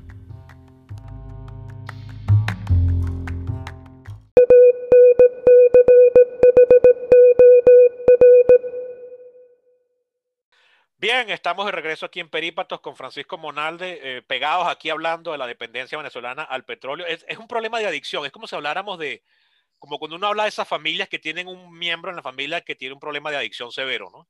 Así es. Y, no logran y lo meten en clínicas de rehabilitación. Y puedo hablar de, en primera mano de esto, porque lamentablemente tengo casos cercanos así. Venezuela tiene como un problema de adicción al, al dinero de los commodities. Y además un commodity que a diferencia del gas o del carbón en el siglo XIX, es, el commodity. En el, en el siglo XX al menos fue el factor determinante de todo. Y eso me lleva a preguntarte, yo muchas veces al día se me van horas a veces, mientras hago otra actividad, no crean que es que me pongo nada más a esto, mientras me ducho, mientras voy manejando, cosas así, comienzo a fantasear con cómo sería una eventual recuperación del país. Y entonces parto, mágicamente resuelve un problema, se acabó el chavismo hoy. Y entonces hay que comenzar a gobernar en una transición a partir de mañana. Entonces me comienzo a pensar en qué podríamos hacer. Yo soy de la opinión que no deja de ser optimista. Eh, si quieres acusarme de wishful thinking, adelante, no tengo problema. Eh, yo me acuerdo que mi papá le daba rechera cuando le decían optimista, porque él decía que en Venezuela eso era sinónimo de retrasado mental. O sea, que cuando, porque a él le decían, ay, es que, que, lo que pasa es que tú eres optimista. ¿no? Ahora bien, si yo me pongo a ver la gente que se fue de Venezuela porque me dijo, esto se jodió y no va a cambiar nunca, y yo veo cómo están esas personas viviendo ahora, yo tengo que decir, maldita sea, tenían razón. O sea, hasta ahora se ha cumplido su profecía, ¿no? Pero bien, la cosa es que resuelvo el problema mágico del chavismo, asumiendo, porque asumo que el chavismo no deja que la cosa se acomode. Tengo un capítulo dedicado a eso, por cierto, anterior a este. Pero bien, hay que comenzar a gobernar y uno pretende gobernar las cosas bien. Yo soy de la opinión, aquí es lo que venía con lo del optimismo. Cuando uno ve la historia de Venezuela, incluso mucho antes de que apareciera el petróleo, por ejemplo, 1830, cuando ya Venezuela está finalmente emancipada y inicia su experiencia republicana, Venezuela había tenido la que posiblemente es la guerra de independencia más sanguinaria del continente, la más sanguinaria del continente. O sea, desde Estados Unidos hasta Chile, aquí Venezuela perdió un tercio de su población. Entre la que emigró y la que fue asesinada o murió de hambre eh, o las enfermedades. Esto fue una emancipación horrorosa, oprobiosa, donde se hicieron matanzas como las de Haití en 1804, o sea, unas cosas espantosas de salir a matar a todos los blancos, a todo el que supiera leer y escribir, familias enteras desarticulándose, lo que fuese. Y sin embargo, para 1834, cuando ya termina y se cierra el periodo en el 30 de la emancipación, nos separamos de Colombia, se separan las cuentas, cada quien por su lado, se da el divorcio, y Venezuela comienza a negociar con España, pero ya se acepta la independencia. Venezuela es el país que más crecía en el continente, claro, un continente que no es el, actual, pero es el país que más crecía en ese momento. Y Venezuela tenía periodos de recuperación que indicaban que podía mejorar muy bien. Eso me ha dado a mi pie a creer la tesis que dice André Morois en su historia de Francia, que se la recomiendo a todo el mundo, yo se la mando a mis alumnos, que él dice que Francia demuestra a lo largo de su historia unos periodos de recuperación bárbaros. O sea, después de la guerra de los 100 años, hacia el final del siglo XV, Francia es el país que más crece en Europa en, las, en las o, más pacífico, pues, o más influyente, porque no había estadística económica para hablar de crecimiento. Y así. Entonces yo creo que Venezuela, puede que sea muy, mucho optimismo de mi parte, es igual. Pero yo digo, bueno, ajá, yo soy presidente, comienzo a fantasear así de la forma más pueril posible. ¿A qué le daría prioridad ahorita? Y yo pienso, bueno, lo único que nos puede garantizar dinero rápido, pienso yo, es el petróleo. Y podría ayudar a balancear las cuentas. Sin embargo, soy de la opinión de que Venezuela no puede reencenderse sin una buena inversión por parte de organismos multilaterales como el Fondo Monetario Internacional, que nos dé algo así como 100 mil millones de dólares, solo para poner a andar al país. solo como para remover los escombros y poder enchufar los cables y que el país reencienda.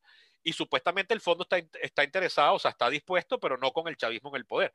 Ahora bien, y esto te pregunto porque es también tu área mucho analista anda diciendo por ahí, y, bueno, no, son inventos analistas, de verdad, uno lo ve en los hechos, de que la apuesta es que al futuro ya, eh, que en este siglo el petróleo no va a ser lo que fue en el siglo pasado.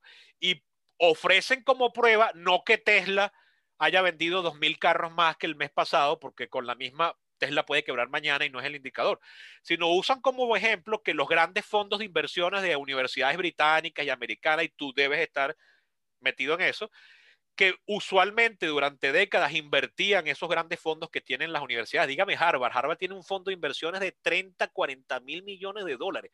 O sea, nada más el fondo de inversiones de Harvard es más grande que el PIB de un montón de países. Hay que verle ahora, la Ahora de Venezuela. Ahora de Venezuela, qué barbaridad. Eh, que ya esas universidades están sacando su dinero de estos fondos de inversiones y los están poniendo en plantas de energía solar, supuestamente. Yo creo que como el capital eh, con la misma puede volver el petróleo si ve que eso pasa. Ahora, ¿qué escenario le ves tú ahorita al futuro de la industria petrolera? En... Es decir, yo creo que sí, para, para recender y conseguir cash efectivo rápido, sí puede ser, pero no podemos seguir dependiendo de eso de esa manera. Y, puede que sea verdad que el petróleo ya no va a significar lo que fue hasta ahora. Sí, mira, yo ahí te diría, hay tres cosas que son verdad a la, a la, a la vez y que, y que a veces nos cuesta, ah, eh, eh, digamos, entenderlas que, que, que, son simultáneamente ciertas. La primera es, la transición energética está ocurriendo y va a ocurrir. No sabemos ni la velocidad, ni sabemos eh, em, exactamente cómo va a ocurrir, porque en el pasado nos hemos equivocado en las predicciones sobre qué va a pasar en la energía en tres décadas brutalmente. O sea que, pero, pero que las políticas públicas, es más, déjame ponértelo así, incluso quítale por un momento el tema del cambio climático. El, el, mundo desde hace mucho tiempo es cada vez menos intensivo en petróleo, es decir, el PIB mundial cada vez requiere menos petróleo por unidad de PIB mundial, ¿no? Este, ¿Y eso por qué? Bueno, por eh, eficiencia, porque el mundo, sea, a medida que nos hacemos ricos, consumimos más servicios y cosas que requieren menos energía, ¿no? Este, muchas razones, pero el punto es que somos cada vez menos intensivos en petróleo. ¿no? Entonces, el, el, PIB mundial crece así y el petróleo crecía ya cada vez a una tasa menos, eh, menor que el PIB mundial. Pero ahora, además, encima tienes todo el tema de cambio climático. Entonces, desde hace año y medio para acá, los cambios en las proyecciones de la Agencia Internacional de Energía, que es el club de los países importadores ricos, eh, de la propia OPEP, de eh, BP, la empresa eh, petrolera británica, etcétera, son que vamos a llegar pronto a un pico de la demanda petrolera y después va a empezar a caer. Y en algunos escenarios que son más bien medio normativos, que están hechos como para decir cuánto se necesita que caiga el petróleo para que no ocurra el cambio climático, se llega a niveles como, para darte una idea, ahorita el número es fácil, son, consumimos hasta antes de COVID 100 millones de barriles diarios y hay gente que dice que vamos a llegar a consumir 30, 40 millones para el año 2050.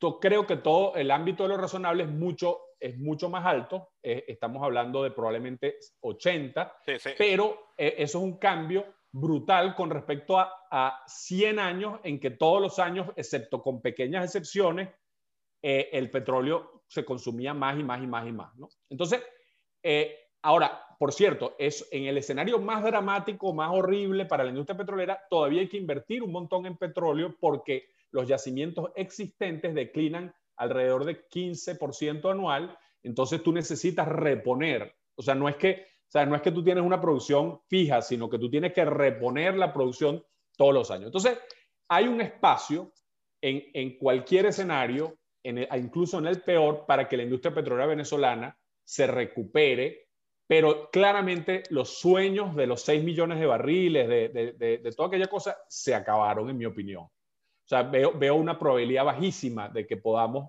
llegar a esos niveles, sobre todo porque toda nuestra, o la mayor parte de nuestra ventaja en recursos está en la faja, y la faja es más intensiva en CO2 que eh, el petróleo liviano del Medio Oriente, por ejemplo. Entonces, por tanto, la faja se va a perjudicar más de los cambios de política pública en ese sentido. Ahora, dicho esto, volviendo a, a tu punto, o sea, que hay una primera verdad se acabó la, cosa. déjame agregarle una segunda verdad.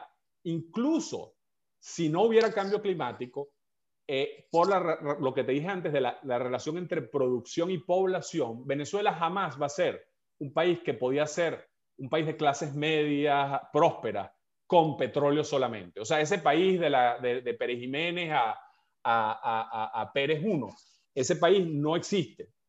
No existe porque tendríamos que producir 15 millones de barriles para vivir como vivíamos en esa época y eso no, no es ni, ni siquiera técnicamente eh, factible. Por supuesto, menos con lo que te decía el cambio climático. Entonces, primera, primera verdad, el petróleo no era suficiente aún sin cambio climático. Segunda verdad, el cambio climático está pasando, no sabemos qué tan rápido, pero es una realidad que nos tenemos que, que mentalizar y entender. Pero la, siguiente es el punto que tú decías. Aún así, no hay un negocio más rentable que el petróleo en Venezuela hoy en día. Para darte una idea, la, producción de petróleo en Venezuela optimizada con eficiencia puede ser tan bajo el costo como 10 dólares, 8 dólares eh, eh, eh, en, promedio. Hay, varía entre yacimientos. El precio del petróleo hoy está por encima de 70. Poquísimos negocios en el mundo te dan para eso. Por supuesto, la cesta venezolana un poco por debajo de, de eso no, me refiero ahorita, porque además ahorita hay otros condicionamientos, sino en general, ¿no? Por el tipo de crudo. Entonces, eh, y además, también estoy totalmente de acuerdo con tu punto de que sin ayuda internacional, o sea, Venezuela ya está en una situación de, destrucción de tal magnitud que sin una ayuda internacional eh, significativa, el, dolor, el costo humano va a ser muchísimo más largo y va a, y vamos a nos podemos quedar en un equilibrio así tipo Haití, ¿no? Este, de, de miseria, ¿no? Entonces, pero si tú te reúnes, y yo me he reunido con el Fondo Monetario, los tipos te dicen, nosotros le vamos a prestar a Venezuela en tanto y en cuanto nos pueda pagar. Y por tanto, la única fuente, si tú te vas a una reunión con el fondo, la única pregunta que ellos te dicen es cuánto va a poder producir Venezuela, cuánta inversión de petróleo, ¿no? Y fíjate que es muy interesante porque ellos, ellos, ellos están perfectamente conscientes del, del, del, de la, eh, ¿cómo se llama? la transición energética, pero ellos te dicen, eh, eh, por ejemplo, el gas, porque muchos petroleros venezolanos te dicen, no, el futuro es el gas, sin duda. Venezuela tiene un montón de gas, lo puedes portar para Trinidad y tal, pero tú te sientas a sacar los números y descubres que en términos de renta, ¿no? volviendo al, al concepto que, que a nuestro querido Asdrúbal le gusta tanto, en términos de renta, el gas no te genera prácticamente renta. Entonces, no, el Estado venezolano no va a recibir un gran ingreso del gas. Pero porque, los, pero porque los costos de producción son muy altos o porque los precios son muy bajos. ¿O por ambas? ambas, dos, como dicen allá. Este, eh, las dos cosas son, son más o menos ciertas. Los costos son un poco más altos y el precio, sobre todo hay una abundancia muy grande de gas ahorita en el mundo. El precio no se, no se prevé que va a ser este, demasiado alto. ¿no? Eh, entonces recuerde que el gas lo tienes que, o, eh, eh, ¿cómo se dice en español? licuefacción, lo tienes que... Licuar. licuar, licuar, más sencillo. Lo, lo, tienes que licuar. Y, bueno, en fin, todo eso para poder exportar, eso te genera rentas relativamente modestas. Y incluso, este, em, si en el mejor de los escenarios estamos hablando de que no va a sustituir al petróleo como fuente así de ingreso importante y que después te dicen, no, que si Venezuela tiene potencial en, en Paraguaná de solar y eólica, sí, pero eso no lo vas a exportar. Ese es el este problema. Eso es lo que estaba pensando, que te iba a decir, pero además pienso en el futuro. El petróleo tiene la única ventaja, junto con el carbón y el gas en menor medida, que es, una forma de energía que tú puedes empaquetar y mover de un sitio a otro. pero las energías renovables, si bien tienen la ventaja de que en todas partes es más o menos igual, porque en todas partes pega el sol en alguna medida y en todas partes pega brisa, pero tú no puedes encapsular energía solar y llevártela, a menos que sean eh, pilas, pero Tiene las baterías, pero que esa tecnología todavía está muy lejos de, ser... Eh, claro, pero en las eh, cantidades de, agarrar un barco y llenarlo de pilas, este, este sol que captamos en los llanos venezolanos y llevárselo a Alaska, no, eso no es posible, ni creo que lo será jamás. Exactamente, entonces, por eso tú has dado en el clavo, la electrificación es un mundo totalmente diferente en el que Puede ser que tú agarres, por ejemplo, ¿te acuerdas que siempre decían que el aluminio era electricidad en lingotes, ¿no? En Venezuela. Ah, verdad. Tenías el, eh, ¿sabes? Tenías a Guri y entonces tenías eh, eh, eso, básicamente el 60% del costo del aluminio es la electricidad, no es la bauxita, sino es la, electricidad. Entonces, bueno, Venezuela exportaba aluminio porque tenía Guri, ¿no? Entonces, sí, hay, habrá alguna que otra cosa que puedes hacer con, con ese tipo, pero tal cual no es eh, eh, un negocio como el petróleo que va a generar una renta tan importante. Ahora, dicho todo esto, eh, yo creo que Venezuela puede subir 2 millones de barriles la producción, llegar a 2.5 millones de barriles sobre los 500 mil que tiene ahorita en un periodo de menos de 10 años y, mantenerse en, niveles relativamente de, alrededor de por allí este, por 20, 30 años. Y eso sería el negocio más grande que habría en Venezuela de todas maneras. Dicho esto, cada vez la renta debería ser menor porque nosotros somos productores de más alto costo que los sauditas y cada vez eh, por la transición energética va a ser más competitivo el, mercado. Entonces, Venezuela este, no solamente, como te, decía antes, no le alcanzaba ya la renta, sino que le va a alcanzar mucho menos. O sea que si hay un país para eh, las nuevas generaciones viable, tiene que ser un país en que el petróleo sea una actividad más de, muchas otras actividades. La, yo te diría que la, la única cosa, eh, Sebastián, que a mí me, me, me, asusta, yo, yo voy a Venezuela y, es, es, interesante porque por un lado están los que, los sobre todo gente joven que te dice, no, mejor es que se joda completamente el petróleo porque hasta cuándo, ¿no? Entonces tú les tienes que explicar, bueno, mira, be careful what you wish for, ¿no? Porque eh, eh, resulta que, que, va a ser un país mucho más pobre del de, que y después, por supuesto, están mis amigos petroleros de la vieja PDVSA y tal, que todavía no aceptan que el mundo está cambiando, ni, ni están, siguen en su... En su se, quedaron, se quedaron en el año 2000. Se quedaron en el año 2000 y, y todavía creen que vamos a producir 6 millones de barriles y entonces te hablan del gas y tal. Este, y bueno, todos tenemos que lidiar con, con a veces esos procesos de, de, aceptación de la, de, la, de la, realidad. Pero eh, eh, lo que te quiero decir es que las dos cosas al final son, eh, eh, son ciertas. Es decir, tú puedes, o sea, quiero decir, son ciertas en cierta medida. Tú puedes producir petróleo por un tiempo, pero el país tiene que ser otro país. Y la, y la pregunta es si, eh, y esta es mi angustia, es si tú te quedas en un equilibrio malo como Nigeria, por ejemplo. Como yo te explicaba, Nigeria tiene apenas 200, 300 dólares por habitante de ingreso fiscal petrolero. Eso es lo que se va a parecer a la Venezuela de, de, de, de dentro de unos años si los precios son bajos. Y sin embargo, Nigeria no, eh, y mira que los nigerianos son famosos por ser emprendedores, llegan a Estados Unidos y, bueno, algunos lo que se dedican a robarle la identidad a uno este, eh, eh, con, las vainas estas de, Internet, pero... Pero, pero, tienen, una, tienen una industria del cine creciente. Mira, es que son realmente, los nigerianos son gente muy, con muchísimas eh, eh, capacidades eh, de emprendimiento, pero el país está como atrapado en ese equilibrio de que ni el petróleo es suficiente, pero, pero como que le genera todos esos males de corrupción, etcétera, y entonces están ahí estancados. Yo espero que ese no sea el caso de Venezuela, este, que, corremos, digamos, ese riesgo de que, de que el petróleo, bueno, fíjate, uno puede decir, este, no, que les colapsó. El, chavismo llegó a tener 100 mil millones de dólares de ingresos petroleros y, tuvo el año pasado 5 mil. Y sin embargo, esos 5 mil sirvieron para que ese señor este, le repartiera suficiente a una camarilla de gente para que se sostuviera en el poder, lo cual es casi inimaginable, ¿no? Tú dices, a, ti te explican, no, es que una gente que recibe 100 mil ahora recibe 5 mil, tú dices, bueno, eso obviamente no, no aguanta esa, esa caída. Bueno, aunque en términos, en términos individuales, desde donde lo ve uno, de la perspectiva humana, sigue siendo una bola de plata gigantesca, ¿no?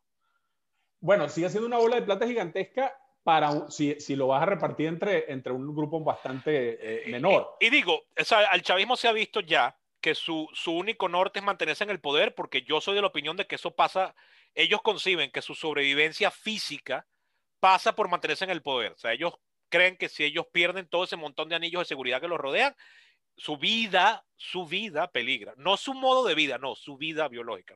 Sí. Para eso, 5 mil millones de dólares sirve. Ah, no, por supuesto. Para, pagarte armas y, bandas armadas y cosas, eso y, por, supuesto, paga la factura. así es, y por supuesto para este, este año además va a ser más porque el precio del petróleo está subiendo de manera importante y subieron algo lo, lo, que están exportando. ¿Tuviste, ¿Tuviste las declaraciones de mm, Tarek El Aizami? ¿Supiste de ellas? ¿Cuál, de ellas? Hace poco, eh, yo no las oí, pero mi mamá me, casi que me despertó un día. Sebastián, Sebastián, tienes que oír.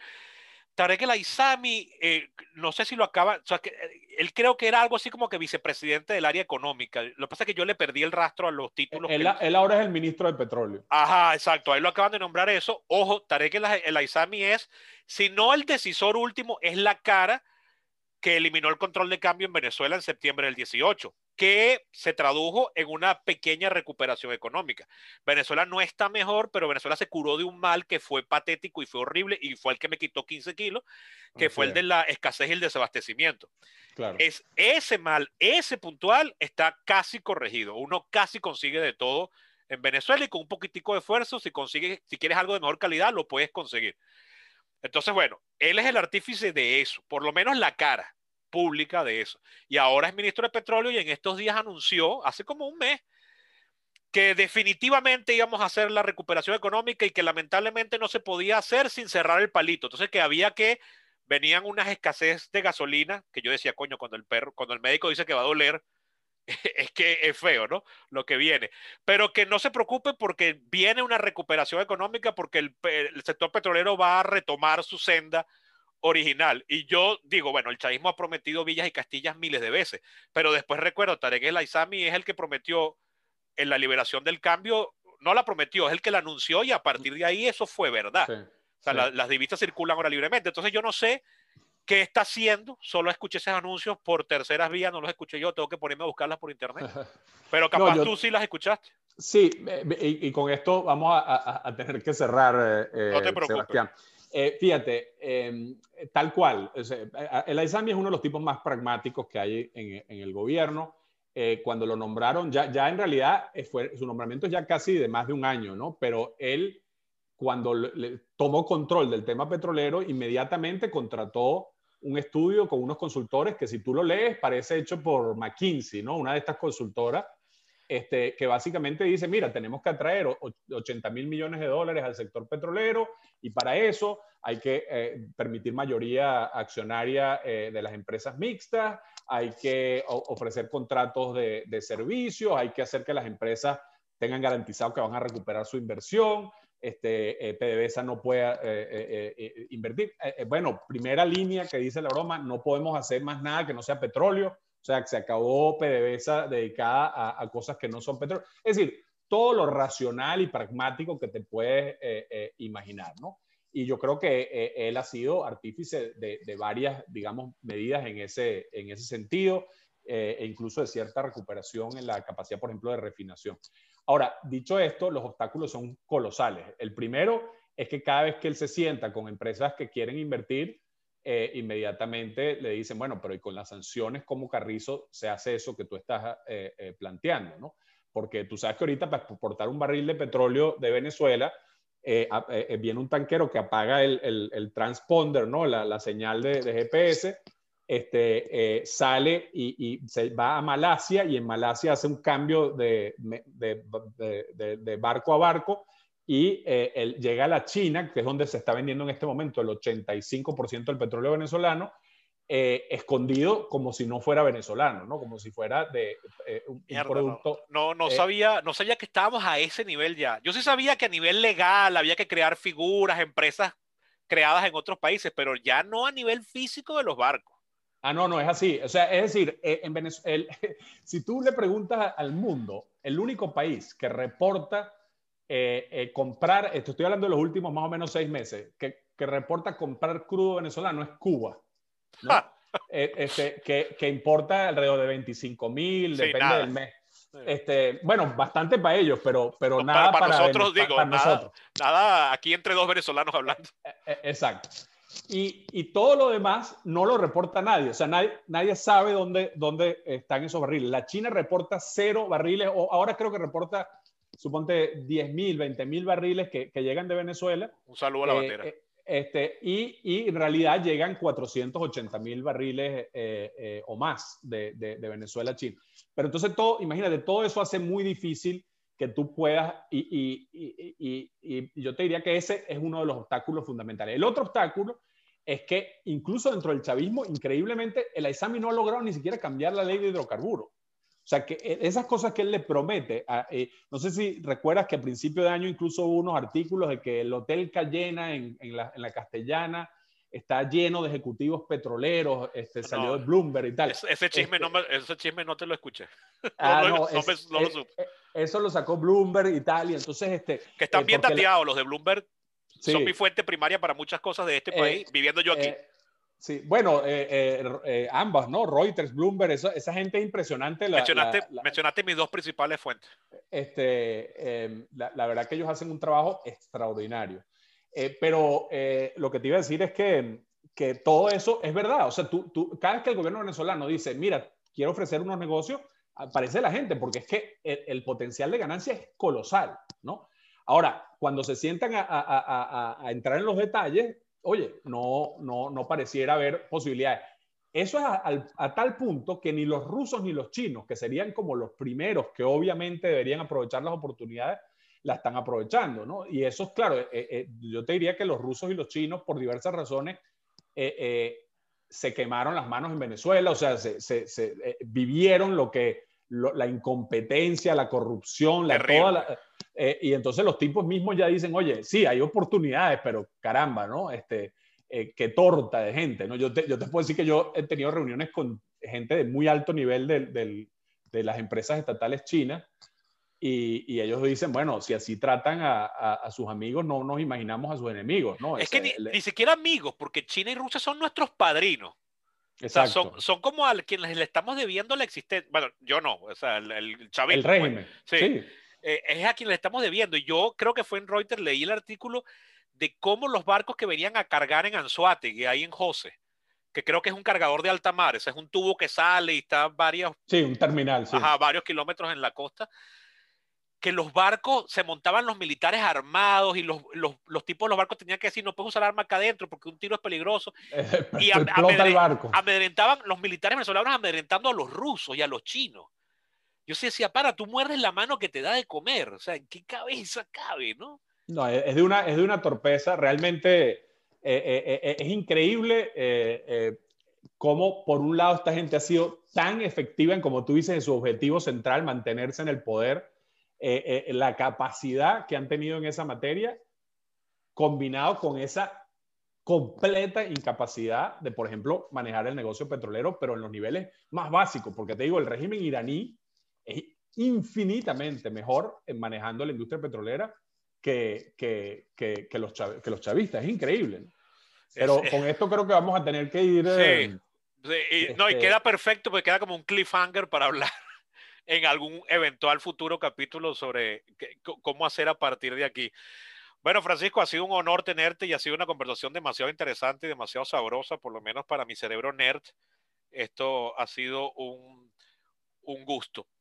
Eh, espero que sea igual de la otra parte. Eh, solo me despido a los oyentes recordándoles que pueden ser mecenas de Perípatos eh, a través de mi página Patreon, se escribe patreon.com slash perípatos y también pueden ayudarnos haciéndoles llegar este podcast a todas aquellas personas a las que creen que le pueda gustar o interesar. Francisco, unas palabras de cierre.